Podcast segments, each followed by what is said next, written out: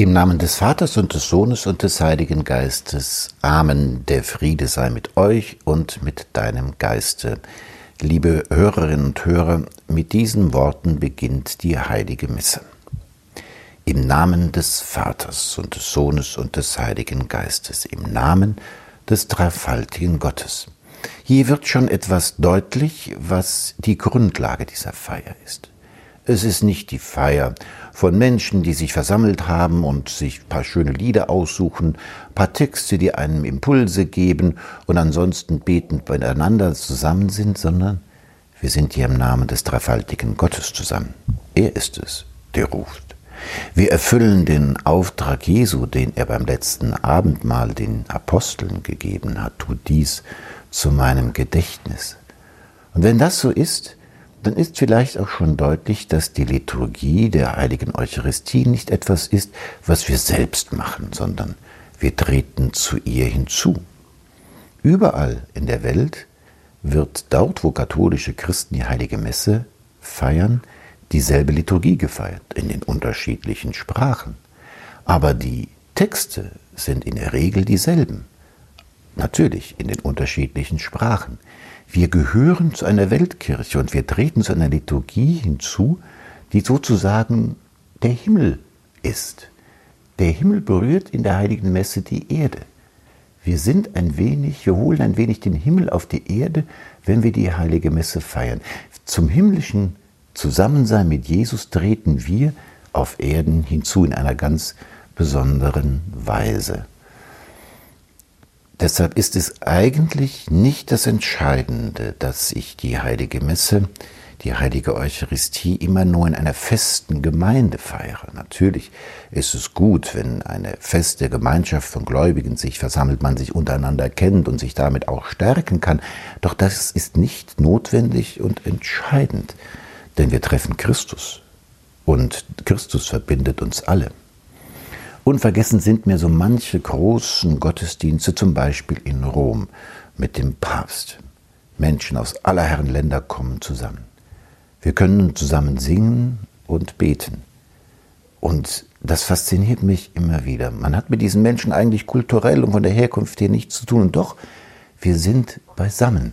Wir gehören zusammen. Über alle Kulturen und Sprachen hinweg verbindet uns Christus. Er sammelt uns, er der dreifaltige Gott. Nach dieser Begrüßung im Namen des dreifaltigen Gottes und vielleicht ein paar hinführenden Worten kommt der sogenannte Bußakt. Dann könnte man sagen, naja, bei so einer wichtigen und schönen Feier ist das denn nicht ein bisschen blöd, dann erst wieder auf die dunklen Seiten des Menschseins zu kommen? Hm? Wir ahmen hier eigentlich das nach, was Jesus getan hat. Die ersten öffentlichen Worte Jesu, wie sie uns im Markus-Evangelium überliefert sind, lauten: Die Zeit ist erfüllt, das Reich Gottes ist nahe, kehrt um und glaubt an das Evangelium. Glaube, Ja sagen zu Christus, bedeutet auch immer Umkehr, bedeutet die Bereitschaft, sein Leben neu zu Christus hinzuwenden und von manchen Dingen abzuwenden, die mit Christus nichts zu tun haben und gar nicht vereinbar sind. Es geht um eine Orientierung auf Christus und die muss ehrlich sein. Und zur Ehrlichkeit gehört es, dass wir feststellen müssen, wir alle können wunderbare Menschen sein, aber wir können auch manchmal kleine oder große Ekelpakete sein. Wir brauchen Umkehr. Nicht umsonst ist dies die erste Aufforderung Jesu, kehrt um. Glauben bedeutet also nicht erstmal etwas auswendig lernen und verstehen, sondern bedeutet die Bereitschaft, das Herz ihm zu öffnen. Und hier kommt jetzt etwas in den Blick, was wir vielleicht manchmal vergessen. Es gibt ein schönes Bild in der St. Paul's Cathedral in London. Das heißt Christus das Licht der Welt. Man sieht dort auf diesem Bild Christus mit einer Laterne und er klopft an eine Tür. Wenn man genau hinschaut, dann sieht man, dass diese Tür gar keinen Türknauf hat. Es ist die Tür des Herzens, die geht nur von innen auf. Also, wenn die Kirche uns einlädt, umzukehren, zu bekennen, dass wir Sünder sind, dann kommt es darauf an, dass wir diese Einladung annehmen. Also unsererseits unser Herz öffnen, damit tatsächlich diese Umkehr geschehen kann. Also lehnen wir uns nicht dagegen auf und fühlen wir uns nicht irgendwie kritisiert, wenn das am Anfang kommt, sondern nehmen wir die Einladung an, ihm unser Herz zu öffnen. Und äh, er kennt ohnehin unsere Herzen und äh, er ist wie der barmherzige Vater im, im, Gleichnis, der uns gerne in die Arme nimmt, wenn wir nur kommen und sagen, Herr, ich habe gesündigt, ich möchte wieder dein Sohn sein, deine Tochter sein. Genau das soll im Bußakt geschehen.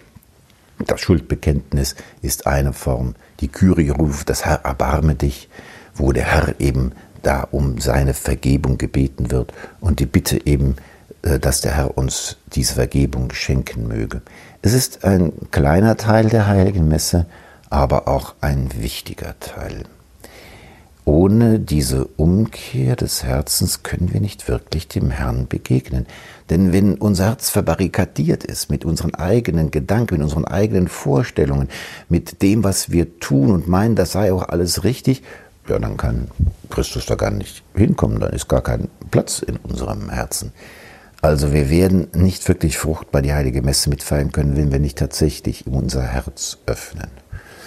Natürlich, manchmal geht dieser Bußakt an uns vorüber, weil wir vielleicht noch in Gedanken gefangen sind, die uns vorher beschäftigen.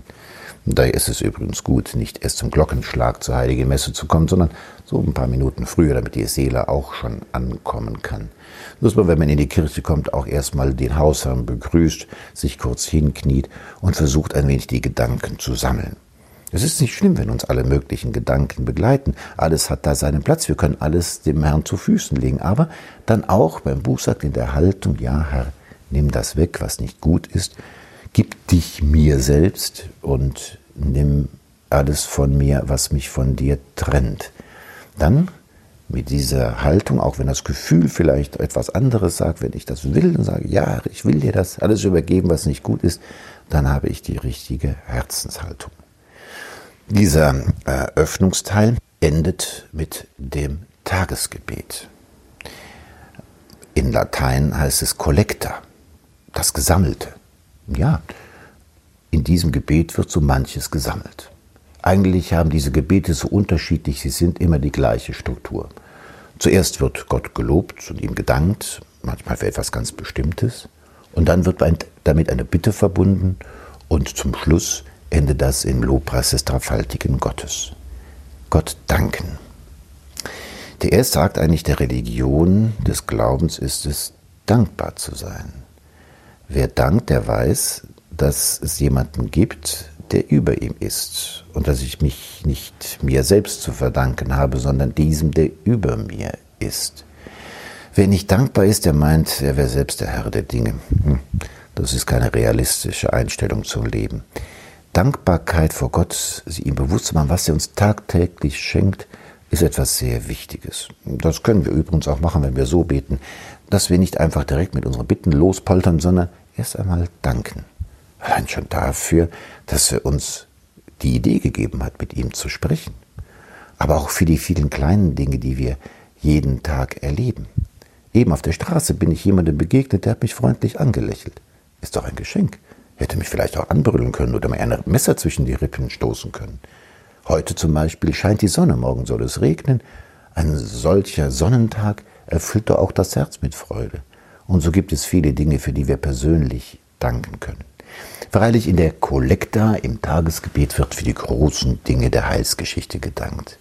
Für die Erlösung, dass Gott sich uns offenbart hat, dass er uns berufen hat, seine Kinder zu sein und ihm zu folgen, dass wir uns dieser Würde bewusst sind und das immer wieder auch zum Ausdruck bringen.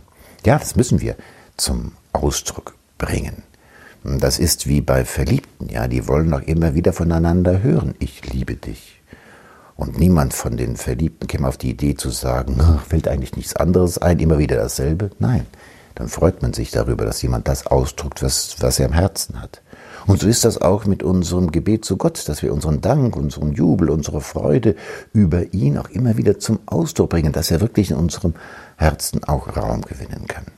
Ja, wenn das geschehen ist, dann gibt es auch Platz für unsere Bitten, für unsere Nöte. Ja, vielleicht für, für eine Zuwendung Gottes, die wir dringend benötigen und ohne die wir vielleicht gar nicht glauben, weiterleben zu können. Wie viele Nöte, Verzweiflung gibt es, gehen wir mit all dem zu ihm, vielleicht auch mit den ungelösten Problemen, mit, dem mit der unaufgearbeiteten Schuld, mit unserer Hinfälligkeit, was es auch immer ist. Und es können auch Kleinigkeiten sein, die wir mit in dieses Gebet hineinlegen. Ja, in der Kollekta, im Tagesgebet wird natürlich auch für die großen Anliegen gebetet, ja, für die Verbreitung des Glaubens, dass Christus zu den Herzen der Menschen kommt, dass die Not der Menschen abgewendet wird, dass Kranken beigestanden wird, dass Arme äh, Nahrung finden, dass Frieden geschehe und so weiter, die großen Anliegen der Menschheit. Wir können damit auch unsere persönlichen Anliegen verbinden.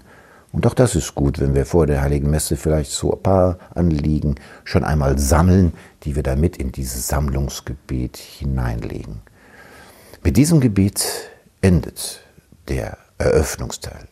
Manchmal hat er noch einen weiteren Teil, ein weiteres Lobgebet an festlichen Tagen, das sogenannte Gloria.